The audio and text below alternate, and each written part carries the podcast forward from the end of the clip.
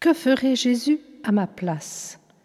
Écoutons le père Pierre Charles, jésuite, professeur de théologie, dans son livre La prière de toutes les heures. On dit parfois que les âmes saintes sont des miroirs qui reflètent la perfection de Jésus-Christ. Et cette comparaison n'est pas tout à fait exacte. Dès qu'on la pousse un peu, son insuffisance se manifeste. Une âme sainte est tout à la fois beaucoup moins et infiniment plus qu'un miroir. Il est nécessaire de le bien comprendre pour ne pas nous égarer sur la vraie direction de nos efforts, ni sur les règles de nos appréciations morales.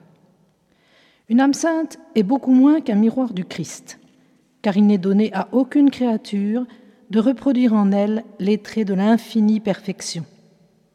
Et cependant, une âme sainte est infiniment plus qu'un miroir, car un miroir n'explique rien, ne développe rien, n'amplifie rien. Il se borne à reproduire stérilement l'image de la réalité qu'on lui présente et qu'on ne connaît pas plus intimement parce qu'elle se trouve ainsi réfléchie. Or, l'âme sainte doit amplifier, développer, expliquer la perfection du Christ. Comment peut-elle amplifier ce qui est parfait? Elle doit être le miroir de Jésus-Christ, comme les couleurs sont le miroir du soleil.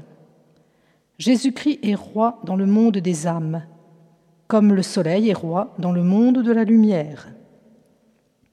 Les âmes saintes sont le prisme surnaturel que sa perfection divine traverse pour s'épanouir à nos yeux en nuances infinies. Chacune de ces âmes doit manifester une couleur, doit faire éclater en l'isolant une tonalité particulière et raconter, expliquer, développer la richesse intime du Fils de l'homme. Car ce qu'il n'a pu réaliser dans les limites de son corps mortel, il le réalise et le réalisera jusqu'à la fin des temps dans l'ampleur de son corps mystique dans la foule de ceux qui lui appartiennent et par lesquels il ne veut pas cesser d'agir et de se révéler, pour qu'il raconte vos merveilles. Toutes nos tâches se résument en ce seul précepte, imiter le Christ, en qui se trouve comblée toute perfection divine. Mais qu'est-ce qu'imiter le Christ? Est-ce refaire seulement ce qu'il a fait? Reproduire matériellement ses actions et mettre nos pas dans ses empreintes? Est-ce seulement refléter le visage du Fils de l'homme, comme le miroir réfléchit les objets? Non. C'est bien plutôt faire ce qu'il aurait fait s'il s'était trouvé comme je suis, où je suis.